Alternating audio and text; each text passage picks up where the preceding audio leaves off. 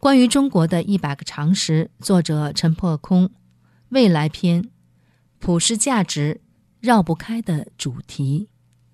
八十六，共产党变了吗？有人说共产党也在变，应该给他机会，给他时间。有人举例说，至少中国经济在发展。且不说中国民众已经给了中共无数机会和时间，中共依然故我。就说发展经济，那不过是任何政府的基本职能，而并非什么值得大书特书的特别情事。历史上，恰恰只有中共当政时，才曾经人为限制甚至破坏经济。大跃进与文革，今日中国经济有所增长，其参照系。乃是中共的破坏时期，与其说是发展，不如说是恢复。除经济之外，举凡政治、社会、新闻、文化、艺术、宗教等等领域，中共继续施以人为封锁，等于限制发展，使中国社会处于病态的扭曲。法治不彰，社会不公，贫富不均，人心不平。显而易见，单纯的经济增长。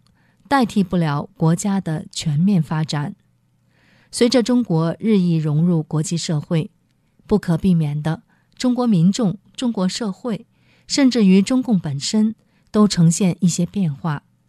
民众思想趋于活跃，生活趋于丰富，社会趋于复杂而多元，中共本身趋于变与不变的矛盾边缘。此时此刻，与其说中共在变，不如说中国在变，与其说中国在变，不如说世界在变。世界潮流浩浩荡荡，瞬息万变。世界的变化带动中国的变化，中国的变化带动中共的变化。而在其中任何一个变化的环节或过程上，中共都绝非积极因素，而只是消极的，甚至阻碍的因素。即便正面看待中国的变化，也没有那么简单。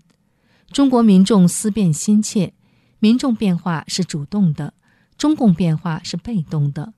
中共之变永远落在民众之后，而且是在民众的持续压力之下，不得已而为之。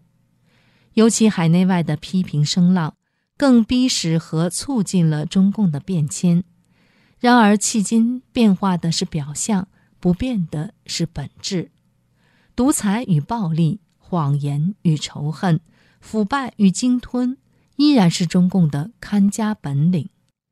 中共还在邪路上走，中共没有变。二零一五年底，中共特工跨境绑架香港书商，震惊世界。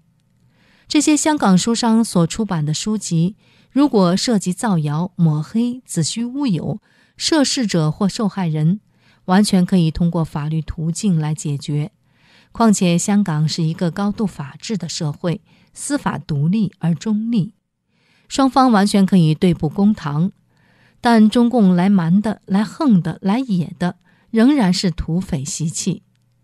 这群土匪从山里打进城里，从山大王变身执政党，却依然匪性不改，匪气熏天，匪劲十足。